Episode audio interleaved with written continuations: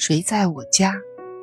海灵格家庭系统排列第八章第三节：悲伤和分离。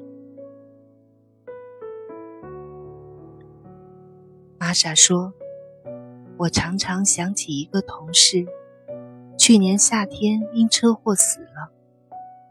我不能把他从思想中抹去。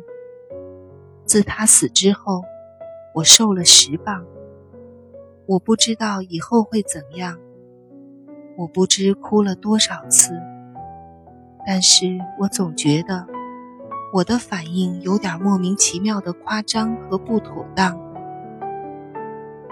海灵格问：“你拒绝过他想给你的东西吗？要么你在某些方面贬低过他吗？你欠他什么情吗？”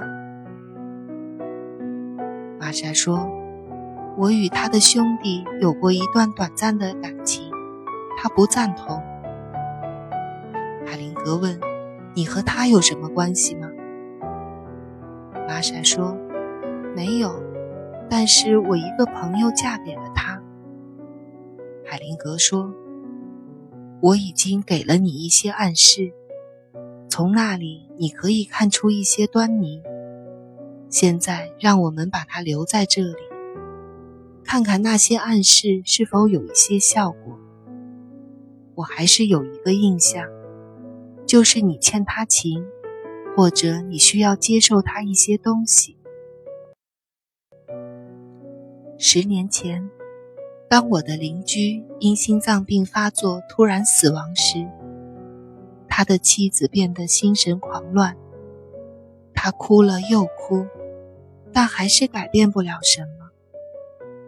作为一个邻居，我对他说：“如果需要帮助的话，可以找我。”大约一年之后，他敲门说道：“海灵格先生。”请您帮我一下好吗？我请他进来，大家坐下。然后我对他说：“在你的脑海中，如实的呈现出第一次见你丈夫时候的场景。”他闭上眼睛，过了不久就开始笑了。我说：“现在你可以回家了。”他站起来离开了。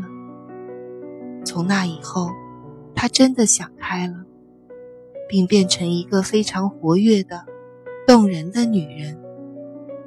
要知道，每个令人难忘的分离，都拥有美好的回忆。